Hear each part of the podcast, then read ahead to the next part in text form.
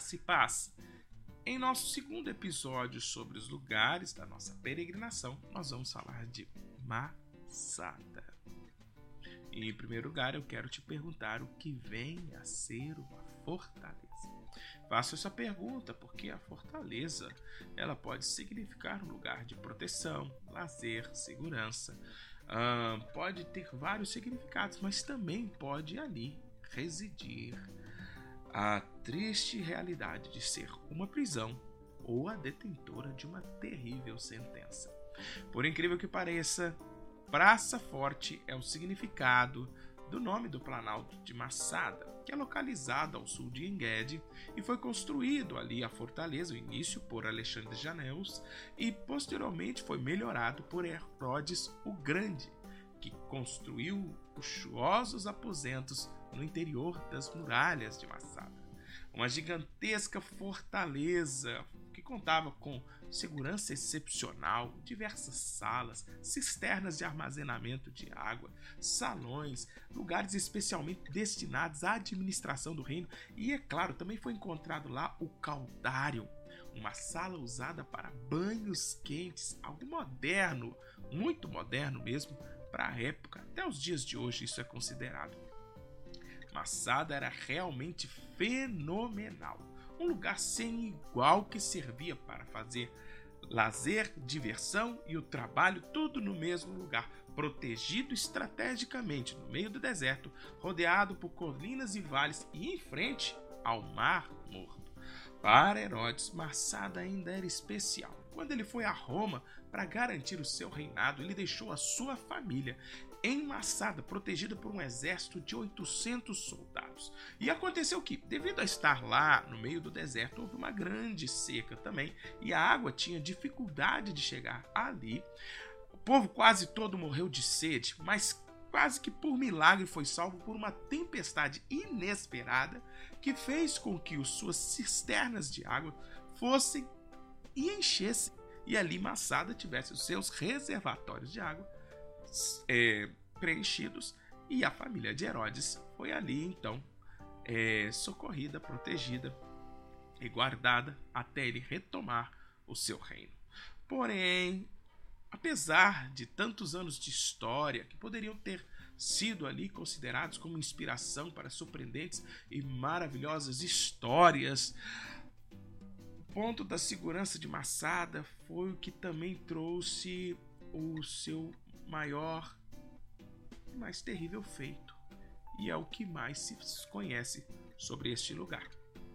Um outro nome que emerge de Massada, além de Herodes o Grande, é o de Eleazar ben Yair, o líder dos rebeldes de Massada. Um grupo de mais ou menos 960 soldados rebeldes, 960 rebeldes, que por volta dos anos 72 e 73 foram os protagonistas da mais terrível derrota que o Império Romano não teve como evitar. A chamada queda de Massada ela tem várias interpretações.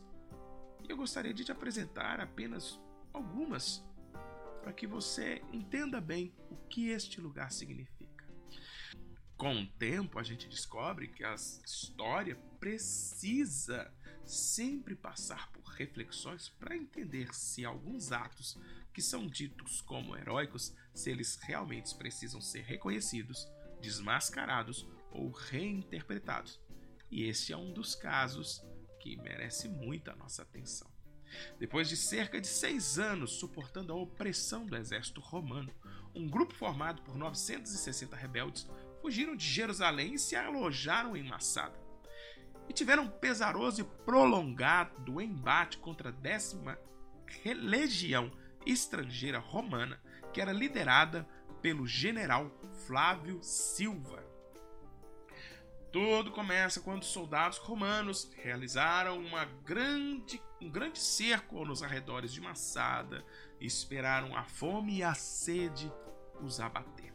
Também utilizaram judeus escravizados para construir uma rampa de terra e pedra batida, que se vê até hoje as suas ruínas. E ali fizeram uma via de acesso para ultrapassar as muralhas e ainda uma torre de 28 metros postada contra a muralha. Foi uma verdadeira prova de paciência.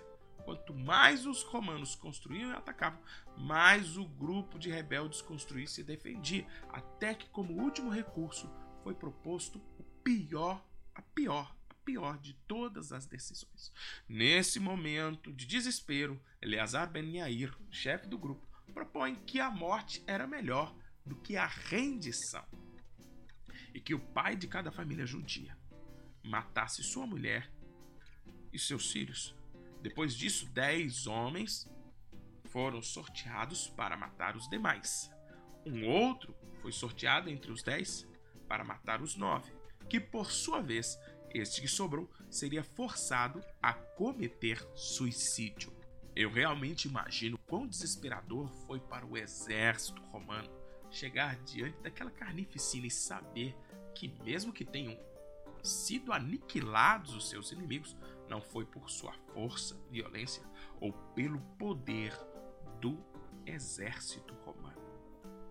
Talvez a impressionante atuação de Peter O'Toole no filme Massada de 1981 não consiga ainda demonstrar quão frustrante foi aquela situação.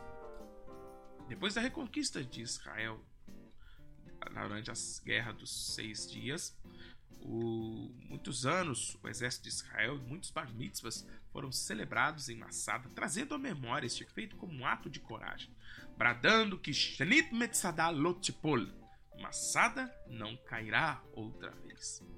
Hoje, entretanto, existem algumas linhas de pensamento que reinterpretam este ato como não sendo um ato de tanta coragem. Alguns veem nos eventos do cerco como um caso de radicais judeus que recorreram ao suicídio ou assassinato de suas famílias.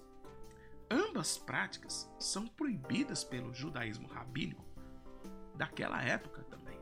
Como já disse, Massada já foi um lugar de celebração para os israelenses, mas atualmente os israelenses ficam menos confortáveis em glorificar o suicídio em massa e se identificar com fanáticos religiosos. Eu me lembro de quando eu fui em Israel nos idos de 2008, 2009 e a nossa guia ela exatamente questionava aonde estava o heroísmo destes homens e mulheres em tirar a própria vida. Entende? Há também alguma discussão sobre os defensores de Massada, se eles eram um núcleo duro heróico da grande revolta judaica contra Roma, uma gangue de assassinos que foi vítima de uma última operação de limpeza romana. Agora, o que podemos contribuir para a reflexão sobre este acontecimento ocorrido em Massada é que devemos persistir sempre, mesmo que isso signifique que não conseguiremos vencer, pois muitas vezes é em nossa fraqueza que Deus revela a sua verdadeira força. Eu não vejo melhor forma de expressar o porquê disto citando o que nos diz a carta aos Hebreus no capítulo 10, versículo 35 ao 39. Portanto, não perca a confiança de vocês, porque ela tem grande recompensa. Vocês precisam perseverar para que, havendo feito a vontade de Deus, alcancem a promessa. Porque ainda dentro de pouco tempo, aquele que vem virá e não irá demorar, mas o meu justo viverá pela fé. E se retroceder, dele a minha alma não se agradará. Nós, porém, não somos dos que retrocedem para a perdição, mas somos da fé, para a preservação da alma. O cerco de Massada nos traz grandes ensinamentos, até mesmo como devemos encontrar em Deus forças para prosseguir, mesmo quando a derrota se mostra iminente. E este foi o nosso comentário sobre os lugares da nossa peregrinação. Hoje falamos de Massada.